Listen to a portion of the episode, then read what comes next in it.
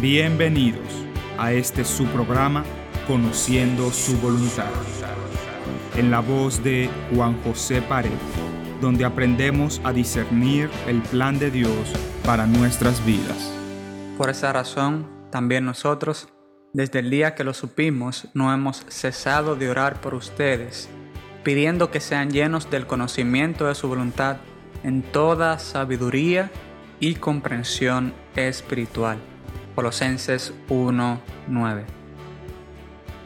El apóstol Pablo le escribe a la iglesia de Colosa y entre otras cosas les dice que ha estado intercediendo ante el Señor para que les permita estar llenos del conocimiento de su voluntad en toda sabiduría y comprensión espiritual. Al apóstol orar por estas cosas, lo que estaba pidiendo al Padre era que abriera los ojos de los hermanos de Colosa para que puedan llegar a entender aquello que Dios, por su libre voluntad, se había dispuesto a llevar a cabo en el mundo. El apóstol oraba para que estas personas llegaran a tener un entendimiento de los caminos de Dios.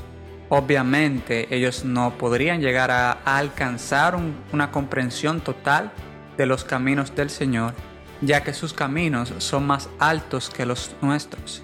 Sin embargo, hay cosas que Dios ha querido revelarnos para que le conozcamos.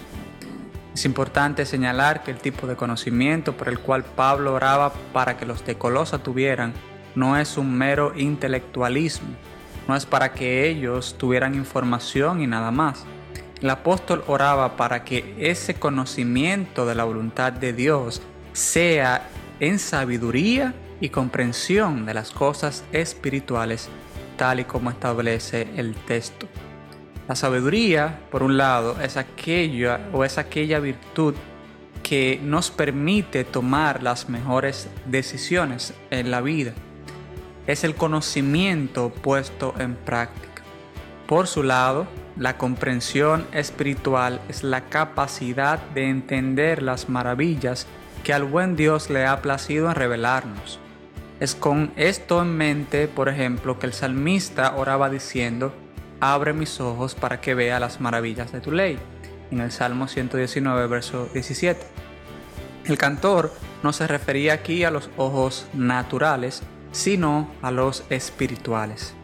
Así que podemos llegar a conocer la voluntad de Dios, pero este conocimiento no es para que tengamos información en nuestras cabezas, solamente, sino para que el conocimiento de su voluntad sea aplicado, sea aplicado en nuestras vidas con todo nuestro corazón. Es lo que también decía el salmista cuando oraba, dame entendimiento para que guarde tu ley y la cumpla de todo corazón. Salmo 119, verso 34.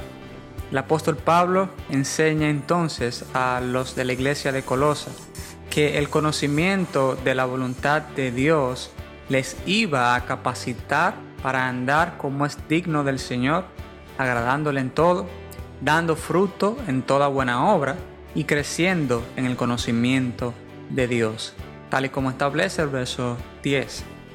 El conocimiento verdadero de Dios y su voluntad no es un mero intelectualismo como decíamos hace un momento. No es un conocimiento estéril que sirve solo para amueblar nuestras cabezas. El conocimiento de la voluntad de Dios nos capacita para vivir de una manera que traiga gloria al nombre de Dios y deleite a nuestras almas. Tal y como establece el Catecismo de Westminster, cito, el fin principal y más alto del hombre es, es el de glorificar a Dios y gozar de Él para siempre. Y, glorificamos a Dios y gozamos de Él en la medida en el que conocemos su voluntad. ¿Cómo pues conocemos su voluntad? Es la pregunta. ¿Cuál es el canal a través del cual podemos sintonizar la emisora del cielo? La revelación especial de Dios a través de su palabra escrita es el medio por el cual podemos llegar a entender los caminos del Señor. Dios se ha revelado a través de su palabra inspirada e infalible para que el hombre pueda conocer su voluntad y responder a esta por la operación del Espíritu Santo. El Señor no nos ha dejado a oscuras en cuanto a las cosas tocantes a la piedad.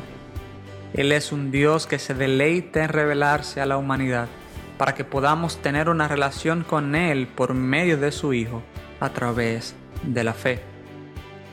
Dios escribió un libro para que le conozcamos.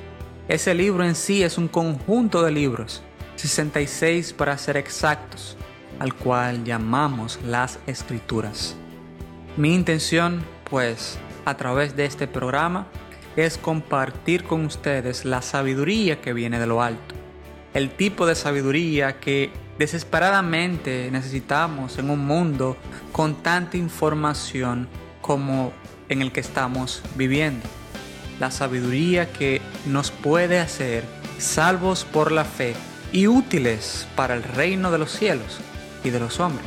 ¿Me acompañas pues a crecer en el conocimiento de la voluntad de Dios? Te espero todos los miércoles a través de tu plataforma de podcast favorito. El Señor sea con nosotros siempre.